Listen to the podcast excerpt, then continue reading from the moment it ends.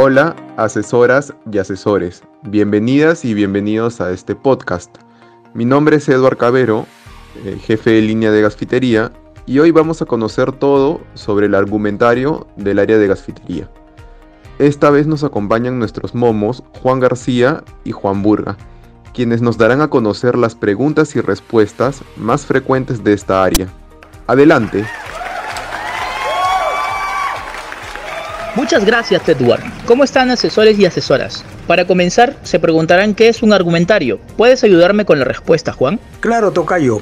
El argumentario es un conjunto de argumentos destinados principalmente al manejo de objeciones y a dar respuestas a las preguntas más frecuentes de nuestros clientes, velando siempre por el cumplimiento de nuestro protocolo con calidad de servicio 4C y poniendo en práctica nuestro comportamiento cliente al centro. Genial. También quiero decirles que el objetivo principal es contar con una guía durante el manejo de objeciones, para brindar la mejor experiencia de compra a nuestros clientes y clientas. A continuación, te detallamos la relación de preguntas más frecuentes de nuestras clientas y clientes por cada proyecto de venta del departamento de gafitería con sus respectivos argumentos. Atentas y atentos. Empecemos con el argumentario del proyecto de sistema de abastecimiento de agua. Una de las preguntas más habituales que nos hacen nuestras clientas y clientes es, ¿es necesario poner dos válvulas check en mi instalación de tanque elevado? ¿Qué responderíamos? La respuesta ideal sería, si ya tiene una en la entrada de su casa, no sería necesario. De lo contrario, si ya que el de la entrada de la casa evita el agua que el agua ingrese, que se junta, no regrese a la calle, y la del tanque evita que llene por donde no debe. Genial.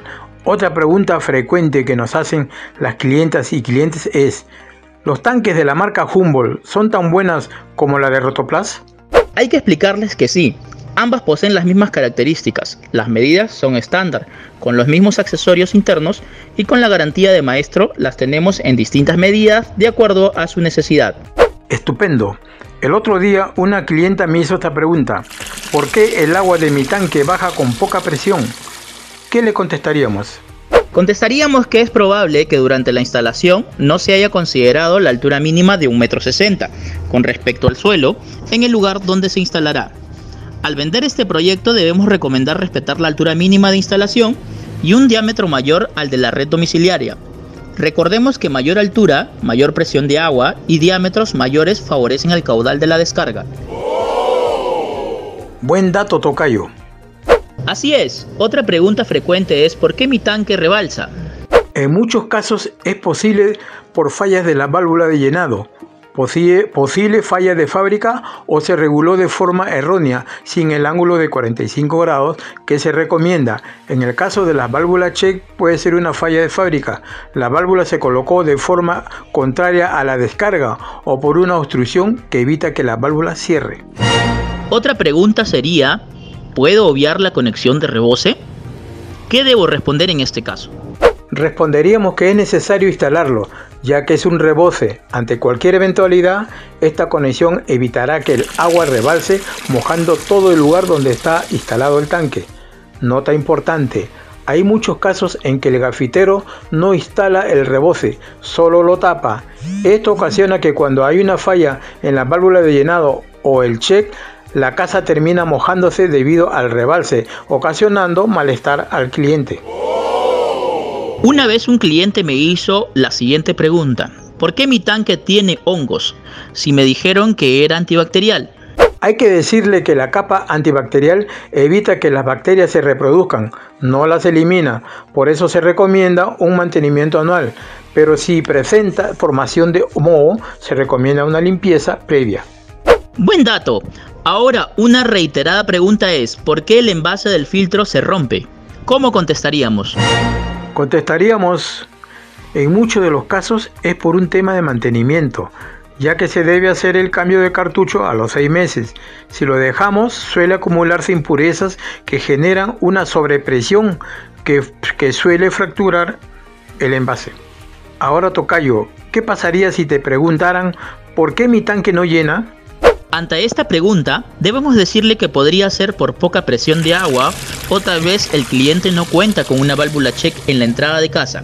ocasionando que cuando la presión de agua desciende o se corta, el agua que se juntó se regrese a la calle.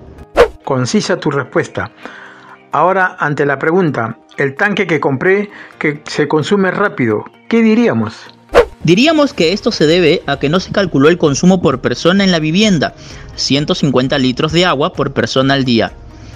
Es importante preguntar cuántas personas viven en casa para calcular el consumo, ya que hay casos en el que el gasfitero le calcula un tanque que no cubre las necesidades del cliente.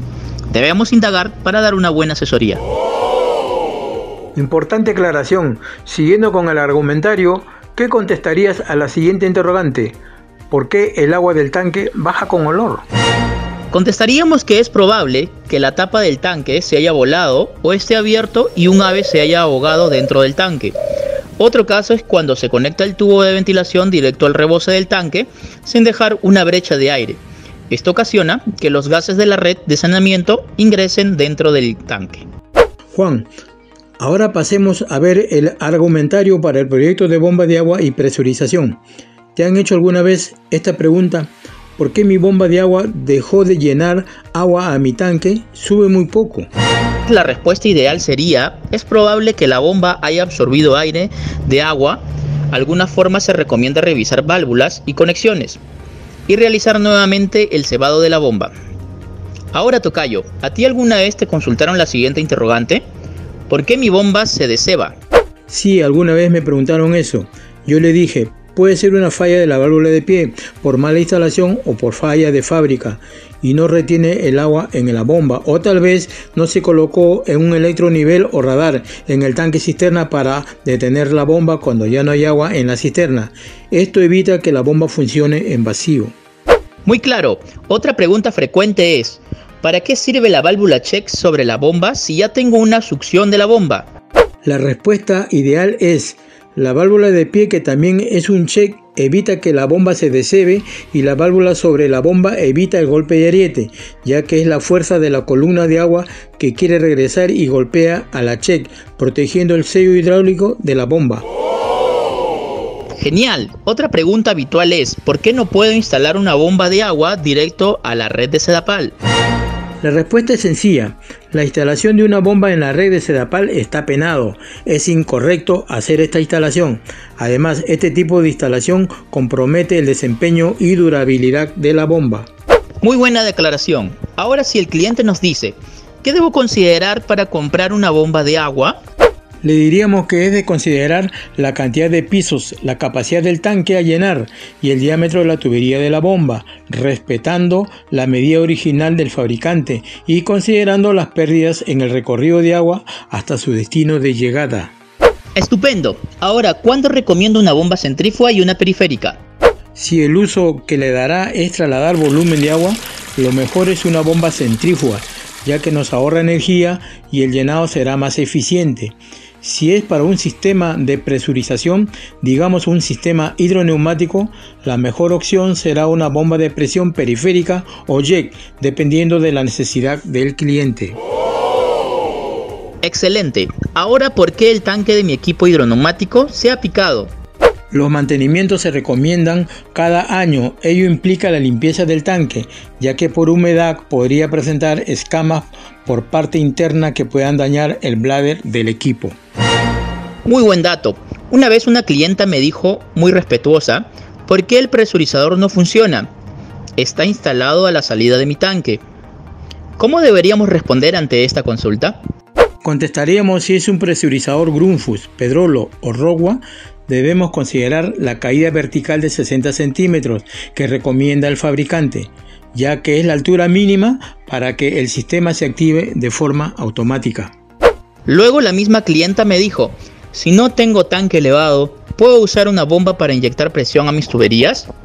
Ante esta interrogante le diríamos que sí es posible, pero es necesario contar con una cisterna o un almacenamiento de agua, de esta manera podremos instalar un sistema de presurización hidroneumático o un EasyPress que, ayudan, que ayudarán a elevar la presión de agua en las tuberías de la casa.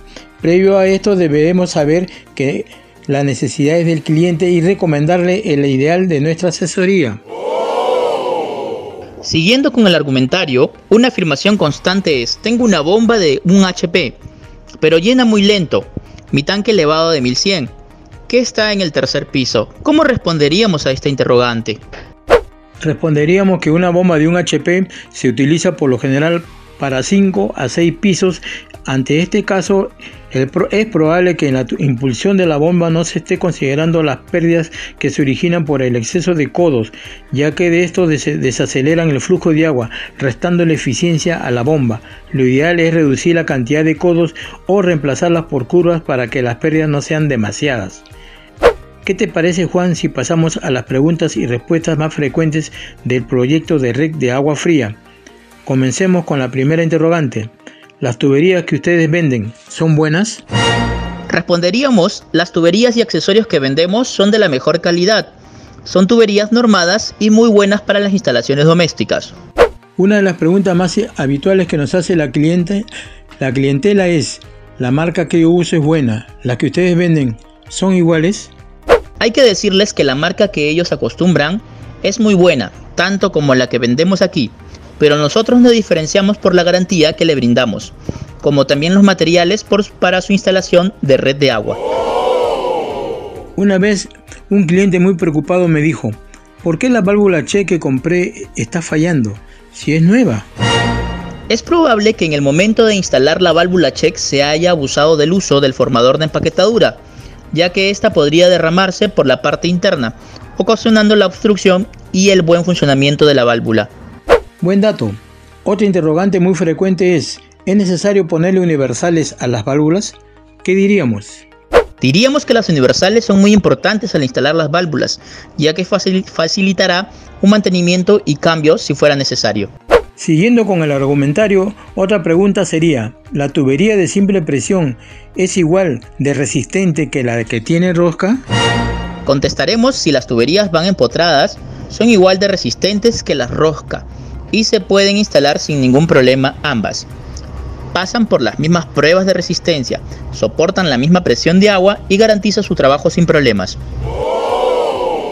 Interesante. Ahora si nos preguntan, ¿por qué el codo de bronce se rompe cuando lo ajusto mucho y el del fierro galvanizado no? Contestaremos que el codo de bronce es el mejor para las instalaciones de la red de agua, ya que no se oxida y no genera caliche o carrón pero la inhalación es distinta al del codo de fierro. Por eso se recomienda que si se utilizará una herramienta para el ajuste, solo se use con ligera presión, ya que si se aplica demasiada fuerza podría fracturarse. Y si la clienta o cliente nos dice, ¿puedo usar el pegamento de agua caliente para mis tuberías de agua fría y caliente? Le diríamos que si bien es cierto, el ahorro es importante, yo no lo recomendaría, ya que usan distintas resinas cada una diseñada para un tipo puntual de tubería, siendo el caso no garantizaría el desempeño del pegamento. Nota importante, hay gasfiteros que piden solo el pegamento, naranja para el concepto de si pega para agua caliente, con el de agua fría trabajará mejor. Pero sabemos que los pegamentos sueldan bien porque su materia prima es la resina de PVC o CPVC, según sea el caso. Otra consulta que me hizo otro cliente fue, ¿por qué el, ¿Por qué el maestro me pide tantas llaves de paso? ¿Es necesario? Hay que explicarle que las válvulas son muy útiles cuando se refiere a los mantenimientos. Es necesario independizar los puntos de agua para cuando se tenga que hacer algún mantenimiento.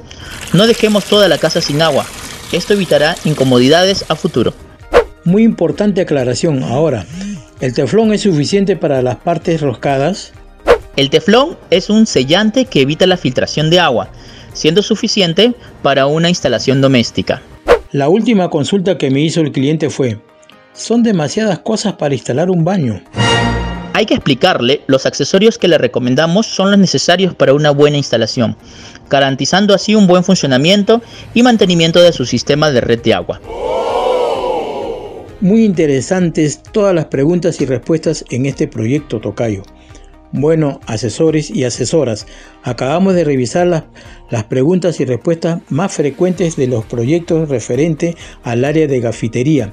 Esperemos que toda esta información sea de mucha utilidad para ustedes. Así es, Juan. Y si tienen alguna duda sobre otros proyectos, no duden en consultar su argumentario. Muchas gracias por la atención prestada.